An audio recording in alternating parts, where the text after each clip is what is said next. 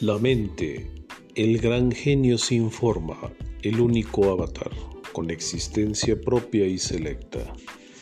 El camino del ser humano es muy similar a las rosas, que crecen en noviembre en la parte cálida de Islandia, alrededor de los geysers y de la lluvia proveniente del mar en los veranos fríos. Su existir jamás encontrará su fecha es el poder y la angustia un camino dentro del universo. ¿Quién eres? ¿Qué quieres? ¿Cuál es la forma del selecto en divino, el gran mago que tú tienes? ¿Te culpa o te premia? ¿Te adiestra o te recrimina? Si quieres conocer tu mente, no tienes que buscarla. Ella vive en ti, te rodea, su sustancia eres tú mismo su fecha de creación un punto medio de la nada, en cero. Es un espejo que evoca las almas. Tu yo más profundo es el existir del ego en movimiento. Si quieres adiestrar tu mente, debes considerar la idea de que no es un elemento ajeno a ti, sino que eres en sí tú mismo dentro de nosotros Existe un universo similar a los espejos. Nos hace creer que estamos fragmentados, pero solo es el reflejo de la mirada de ti mismo. Solo debes respirar y decir lentamente, yo soy la máxima expresión de mí mismo. Yo soy la máxima expresión de mí mismo. Yo soy la máxima expresión de mí mismo. Esta frase calmará a tu mago interior, tu mente que no se traduce más que solo en la realidad y el ambiente donde tú mismo te desenvuelves, en un espacio interior que es infinito. Sabrás que en materia de espacio no existe ni lleno ni vacío no hay arriba ni hay abajo. No existe la derecha ni la izquierda. Solo existe tu apreciación. La mente es aquella sustancia que te incluye a ti mismo. Espiritualmente, cuando la mente está totalmente desarrollada, produce cambios y fusiones en esa división que acabamos de mencionar, mente y espíritu. ¿Cuál es la parte fundamental que ha hecho el progreso del hombre en el mundo?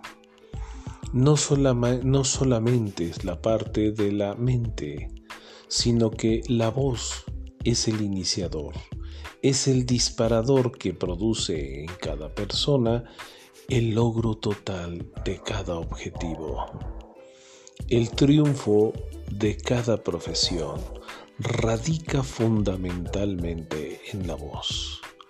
Debes aprender a escucharte tú mismo. Debes aprender a manejar una perfecta oratoria. Quien lleva una buena oratoria y locución puede exponenciar todas aquellas habilidades que tiene.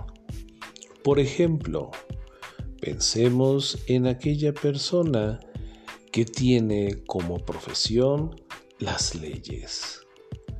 Un abogado es indispensable que tenga que manejar su voz para distintas intenciones tendrá que utilizar su mente para empoderarse de sí mismo, crear un nivel de autoridad lo suficientemente potente para lograr que su voz imponga en cada persona a la cual está hablando su autoridad y que cada pensamiento que él tiene pueda ser veraz para los demás.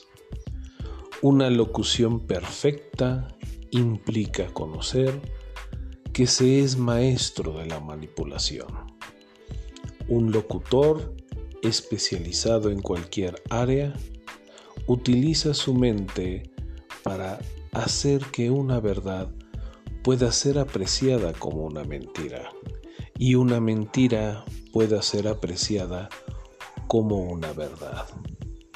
Este es parte del trabajo que incluye coordinar el espíritu, la mente y la voz. Toda aquella locución efectuada en cualquier profesión puede lograr el convencimiento de una persona o de las masas en sí. Pero no lo vas a lograr si tú en tu interior, en aquel espacio infinito donde radica la mente, no logras hacer que cada cosa sea magnífica para ti. Y siendo magnífica en ese sentido, podrás notar que tu voz amplía ese universo de posibilidades. ¿Cómo vas a darte ese desarrollo para ti mismo? Necesitas intentar hablar. No es lo mismo comunicarse. Hay que hablar con autoridad.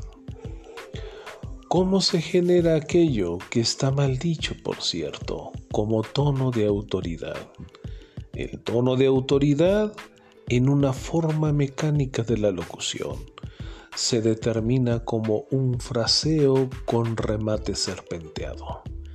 Esta técnica te permitirá a ti lograr que tu voz tenga contundencia en dos tonos, en grave y en supremo grave. Al activar este tono en el interior de la gente que te está escuchando, se activan ciertos parámetros de la mente que responden a tu favor. Hay ciertas condiciones psicológicas que vamos creciendo con ellas desde la infancia. Por eso hay gente que de forma natural puede imponer su autoridad, porque logra crear un enlace con la parte en la cual todos obedecimos desde niños a nuestros padres. Crea un enlace con el pasado, crea un enlace con la autoridad. Si tú eres abogado o pretendes en algún momento incursionar en la carrera de comunicación. Debes de saber que lo que se mal llama como tono de autoridad lo puedes tú lograr. Te repito, técnicamente se le denomina como un fraseo medio con remate pronunciado serpenteado. Esto significa que tu pronunciación es ágil no tropiezas y sin embargo es contundente. No hay un barrido de palabras, mas sin embargo la autoridad hace que entrecortemos las frases. Y cuando queremos ser holgados y vernos amigables, el barrido es automático.